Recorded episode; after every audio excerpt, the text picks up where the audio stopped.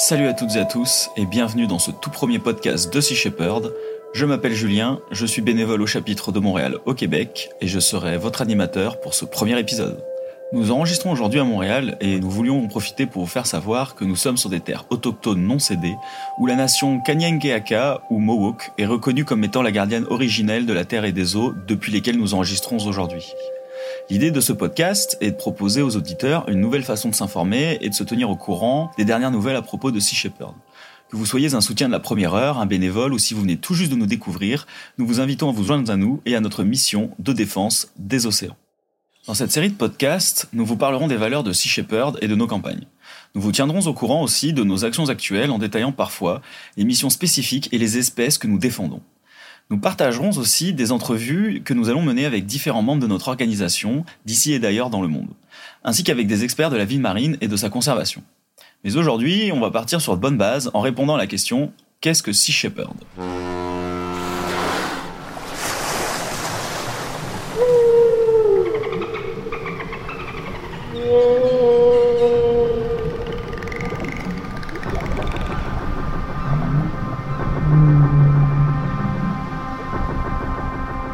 Shepherd est une ONG. C'est une organisation non gouvernementale, elle est internationale et le but est de mener une action directe sur la préservation des océans. Elle a été fondée maintenant il y a plus de 40 ans, en 1977, par le capitaine Paul Watson, qui a débuté l'aventure avec seulement un seul et unique bateau à Vancouver, au Canada. Aujourd'hui, Sea Shepherd a grandi au point de devenir un mouvement mondial de milliers de volontaires travaillant dans plus de 20 pays et à bord de 12 navires. Nous sommes carrément la plus grande flotte privée au monde. Chez Sea Shepherd, il existe deux types de bénévoles. Il y a ceux qui sont offshore, en mer, c'est-à-dire ceux et celles qui travaillent sur l'un des 12 navires de campagne, et il y a les volontaires onshore, sur terre, comme nous, qui gèrent les collectes de fonds, l'éducation, la sensibilisation et l'organisation des campagnes depuis des villes du monde entier. En tant que bénévole, notre mission et notre devise est défendre, conserver et protéger nos océans. La mission de Sea Shepherd est de protéger toutes les espèces marines qui vivent dans nos océans, notre objectif est de défendre toute vie océanique, des plus petits organismes comme le krill, le plancton ou les coraux, mais aussi jusqu'aux doux géants que sont les baleines, les requins et les dauphins. Il y a aussi les poissons que nous connaissons tous, comme le thon, le saumon, mais encore les tortues, les oiseaux, les pingouins et les phoques. Ils sont tous interconnectés et tous aussi importants les uns que les autres. C'est pour ça que nous les défendons tous. Et nous les protégeons de toutes sortes de menaces, comme le braconnage, la pêche non durable, la destruction de leur habitat, la captivité et malheureusement tant d'autres.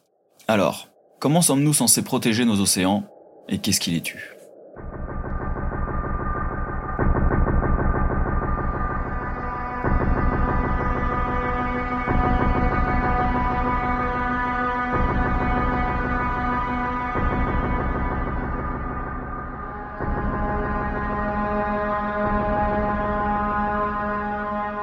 Eh bien, ce qu'il faut d'abord comprendre, c'est que l'océan est un écosystème complexe à l'équilibre fragile, et que pour prospérer, les créatures qui y vivent ont besoin de sanctuaires pour se nourrir, s'accoupler et élever leurs petits, un petit peu comme nous.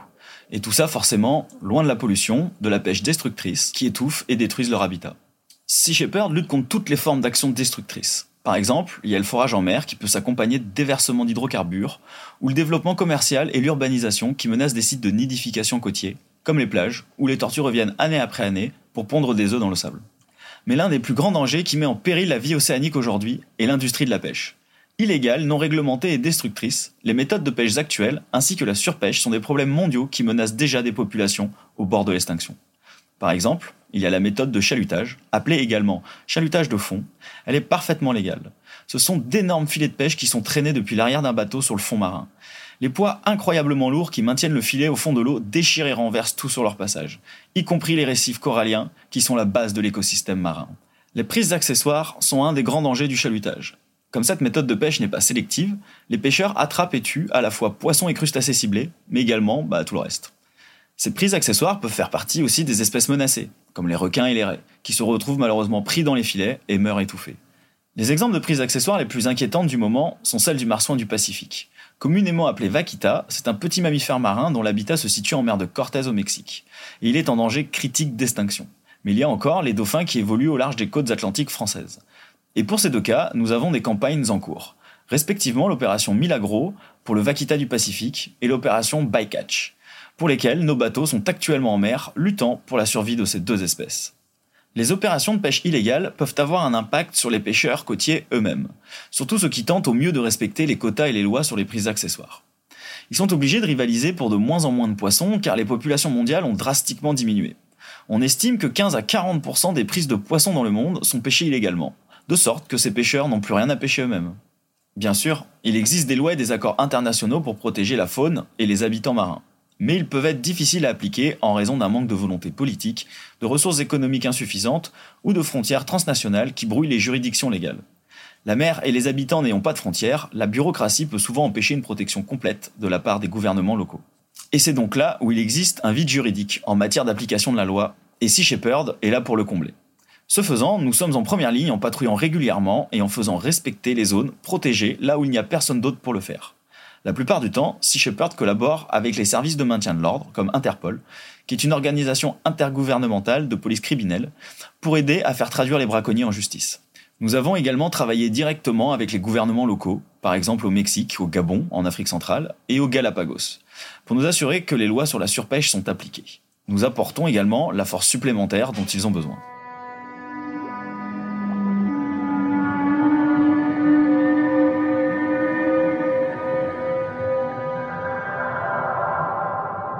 Saviez-vous que 70% de l'air que nous respirons ne provient pas des forêts tropicales, mais des océans?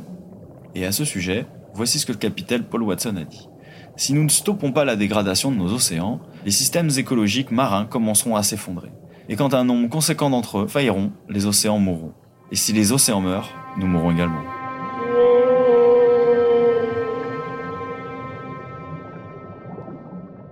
Depuis ses débuts, Sea Shepherd a toujours mis l'accent sur l'arrêt du braconnage illégal des baleines. Après que la communauté internationale ait finalement reconnu que la chasse commerciale à la baleine avait presque conduit les baleines à l'extinction, la Commission baleinière internationale, ou CBI, a mis en place un moratoire mondial interdisant entièrement la chasse à la baleine, et ça depuis 1986. Cependant, certains pays ont depuis refusé de reconnaître l'interdiction. La Norvège et l'Islande poursuivent la chasse commerciale à la baleine, et les îles Faroé continuent de tuer des globicéphales et d'autres cétacés voyageant dans leurs eaux côtières, au nom de la tradition. De leur côté, les Japonais envoient leur flotte de bateaux jusqu'au sanctuaire des baleines de l'océan austral, une zone protégée pour les baleines autour de l'Antarctique qui fait à peu près 50 millions de kilomètres carrés et qui a été créée par la CBI. Au printemps austral, une énorme quantité de baleines en migration arrive dans la région qui est remplie de krill dont elles se nourrissent. Et donc chaque année, les flottes japonaises viennent au sanctuaire pour abattre des centaines de petits rorquals sous couvert de recherche scientifique en faisant passer ça pour un programme de recherche sur les baleines. Cet argument pseudo-scientifique a été complètement rejeté par la CBI, la Cour internationale de justice et les tribunaux fédéraux australiens. Ainsi, depuis 2002, Sea Shepherd a envoyé plusieurs navires sur des campagnes dangereuses pour la défense des baleines de l'océan Antarctique et a réussi à empêcher le massacre de plus de 6000 baleines. Les baleines ne sont pas d'ailleurs les seuls mammifères marins que nous protégeons. Par exemple, nous nous opposons également à l'abattage des phoques au Canada depuis 1978. Malgré l'interdiction d'importer des produits du phoque aux États-Unis et dans l'Union européenne, le Canada continue de tuer des milliers de bébés phoques chaque année. Un des autres problèmes majeurs auxquels nous sommes confrontés concerne les déchets qui étouffent littéralement nos océans et qui ont un impact dévastateur sur les écosystèmes marins du monde entier. Nous savons tous que les objets de la consommation courante, tels que les bouteilles, les sacs plastiques, pailles, canettes, ballons ou mégots de cigarettes, remplissent nos océans. Mais en fait, les déchets les plus meurtriers, les plus courants, sont les matériels de pêche abandonnés tels que les lignes, les filets, les cordes, les hameçons ou encore les bouées qui ont été perdus ou délibérément jetés. Les déchets sont un danger pour toute la vie marine, causant des blessures ou la mort par noyade, l'étouffement ou la famine suite à leur ingestion. Il est également prouvé que c'est un risque sérieux pour la santé des humains car les microplastiques ingérés par les animaux marins absorbent les toxines artificielles telles que les PCB, les DDT, le BPA et le mercure, dont les effets sont intensifiés lorsqu'ils intègrent la chaîne alimentaire, et arrive dans nos assiettes, ce qui constitue une autre bonne raison d'arrêter de manger du poisson. Sur ce point, j'ajoute qu'il est important de savoir que tous nos navires Sea Shepherd sont 100% vegan. Nous avons des bénévoles incroyables dont la tâche est de préparer à manger sur nos navires de campagne en veillant à nourrir nos courageux équipages avec des aliments qui correspondent à nos convictions. Non seulement cela garantit que nous ne soutenons pas les industries de la pêche que nous combattons, mais cela réduit également la consommation de l'élevage industriel. Saviez-vous que les porcs, par exemple, sont parfois nourris avec du poisson dans les élevages? Les industries de la viande contribuent donc également à la surpêche et perpétuent le cycle des microplastiques entrant dans notre chaîne alimentaire. Tout ceci fait partie d'un seul et même problème. Maintenant que nous avons fait le tour des principaux problèmes auxquels nous sommes confrontés dans nos océans, voyons comment Sea Shepherd aborde ces questions en tant qu'organisation. Eh bien, chez Sea Shepherd, nous nous sommes toujours engagés à utiliser des tactiques non violentes. Le capitaine Paul Watson a un jour déclaré Ça prend un pirate pour arrêter un pirate. Un cri de ralliement qui est devenu une source d'inspiration pour de nombreux partisans de Sea Shepherd. Il est vrai que dans notre histoire, nous avons percuté et coulé quelques navires pour mettre fin à des activités illégales, mais nos missions n'ont jamais occasionné aucune blessure. Nous n'enfreignons pas les lois, nous les faisons respecter. Nous ne nous opposons pas aux nationalités. Nous nous opposons uniquement et seulement aux actions qui nuisent aux océans, indépendamment de la race, de la nationalité, de l'âge, du sexe ou de la religion. Malgré notre petite taille et nos ressources limitées, les campagnes de Sea Shepherd ont été efficaces parce que nous utilisons l'action directe pour obtenir des résultats, au lieu d'utiliser des panneaux d'affichage, de faire des pétitions ou des marches de protestation. Notre approche a toujours été concrète.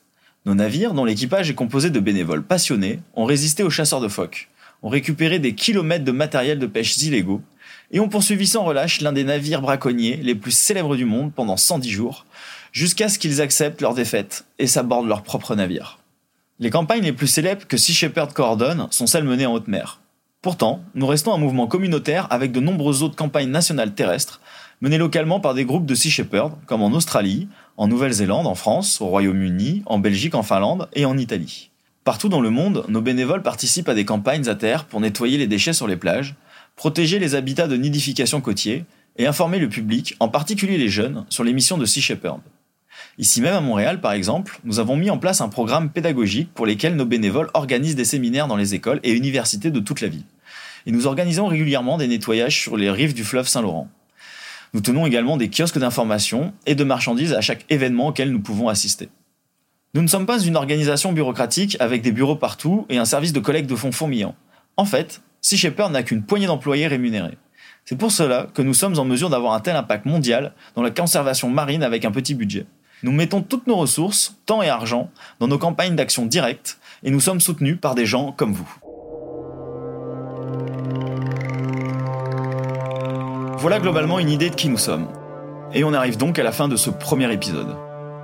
Tous les mois, on sortira un épisode avec différents bénévoles qui animeront ce podcast sous forme de newsletter, avec de mises à jour sur l'état actuel de nos campagnes, ainsi que sur les victoires ou les défaites qui se produisent en mer. Et en plus de ça, on sortira des épisodes spécifiques qui traiteront de certaines espèces et des campagnes de Sea Shepherd.